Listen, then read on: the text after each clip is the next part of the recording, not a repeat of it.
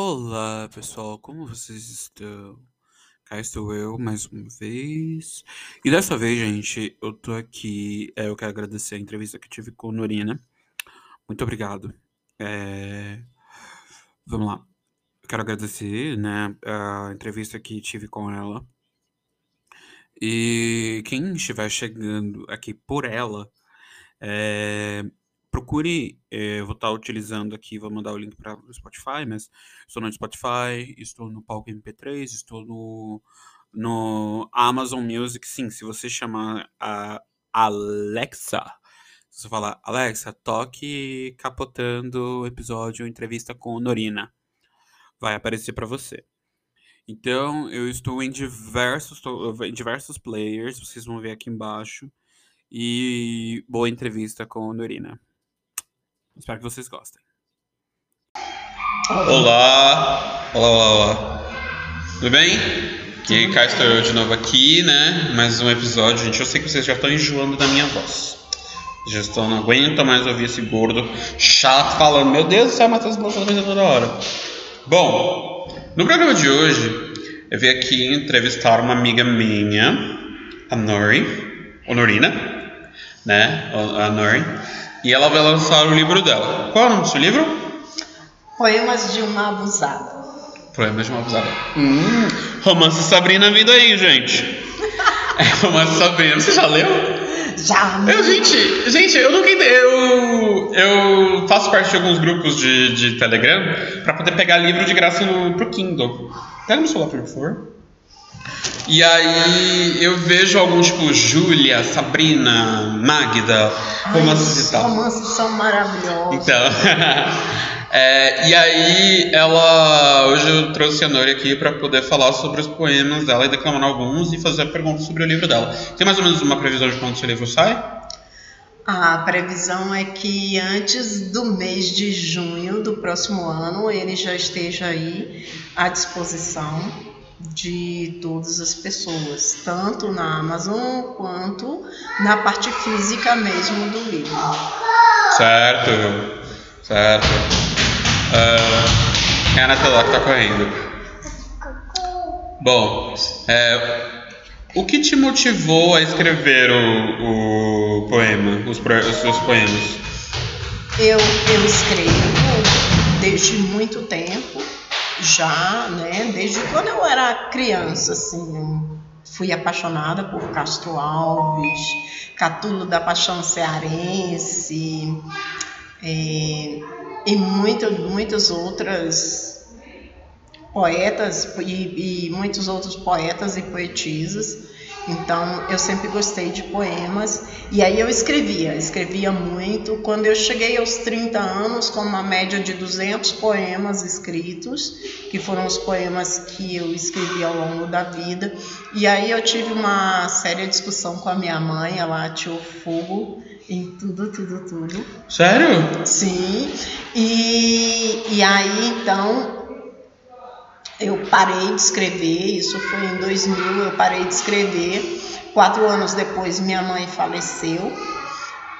Aí, quando foi em 2013, eu conheci uma, uma pessoa, né? E essa pessoa, ela me fez acreditar de novo na minha capacidade de, de produzir textos, de produzir alguma coisa Uhum. em si, né?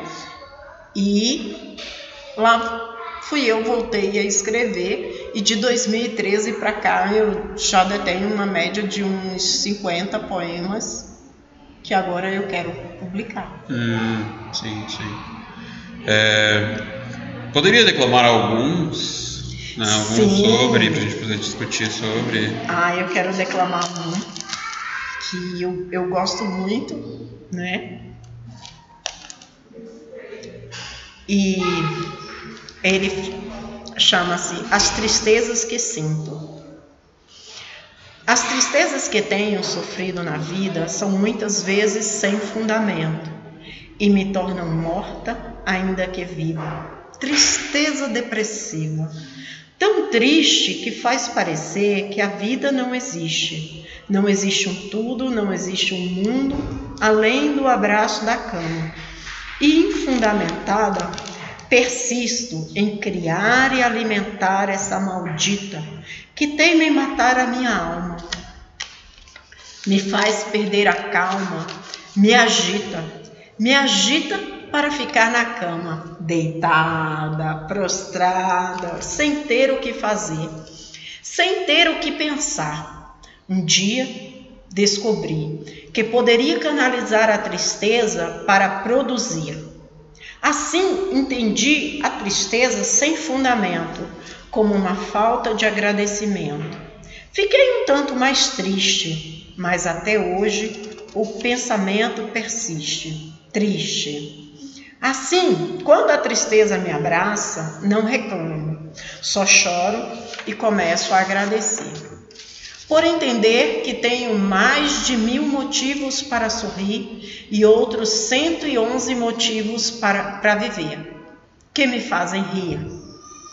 As tristezas que sinto não são refletidas em meu rosto, mas são inseridas em minha alma como desgosto e colocam na minha boca o terrível sabor do amargurado e débil pavor, que temem crescer e se espalhar, me impedindo de amar, me dilacerando as entranhas com coisas estranhas como o preconceito, a falta de direito de realmente ser feliz sem amarras ou qualquer ressalvas que não nos faça libertar e nos impeça de amar e nos torne presos na dor da separação, que me faz abraçar a solidão e me achar incapaz de encontrar a força para romper a mordaça e somente gritar para o mundo escutar o quanto te amo na forma mais profunda de amar. E...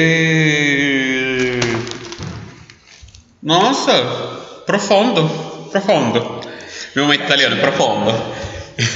Gratidão. Então, é, o, que, o que lhe faz, o que você sente mais no seu momento de escrita, quando você se recolhe? Qual é o seu happy place na sua cabeça que você tem para fazer esse que que faça que te suscita a escrever?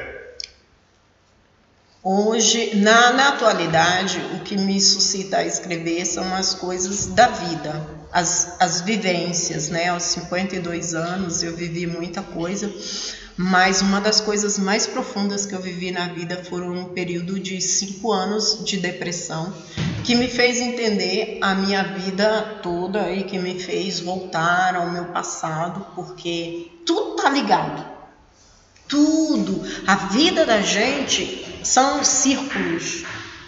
Uhum. E a gente precisa constantemente romper a bolha. Esses ciclos, né? Dos ciclos. Sim, dos ciclos. E, e assim, é, estudando acerca de desenvolvimento pessoal e tentando vencer essa depressão, eu comecei a escrever os meus poemas. Contei com a ajuda de muita gente, muita gente boa, inclusive você que já me ajudou muito na Nossa, vida. a gente se diverte conversando e a gente conversa em inglês, né? Porque eu estudo inglês e ele é autodidata, sabe inglês fluente. Meu Deus, que inveja branca. então, Uh, o que você gostaria de dizer para a Honorina antes dos 30 anos? O que, é o, o, o que você queria dizer? A Honorina de 52 anos. O que, que você queria dizer para a Honorina de antes dos 30? Antes dos poemas serem queimados? O que você diria para ela? Continua que você consegue. Hum. Porque hoje eu tenho dentro de mim isso que tudo aquilo que nós focamos, nós conseguimos. Tudo aquilo que nós colocamos o nosso pensamento de uma forma forte, que nós é, colocamos um sentimento, vai, vai chegar, vai acontecer. Então eu diria isso para ela: continua, que você consegue. Hum. Honorina por Honorina, o que como você se define? Abusada. por isso é o título. Vamos lá, um jogo, um jogo de palavras. Casa.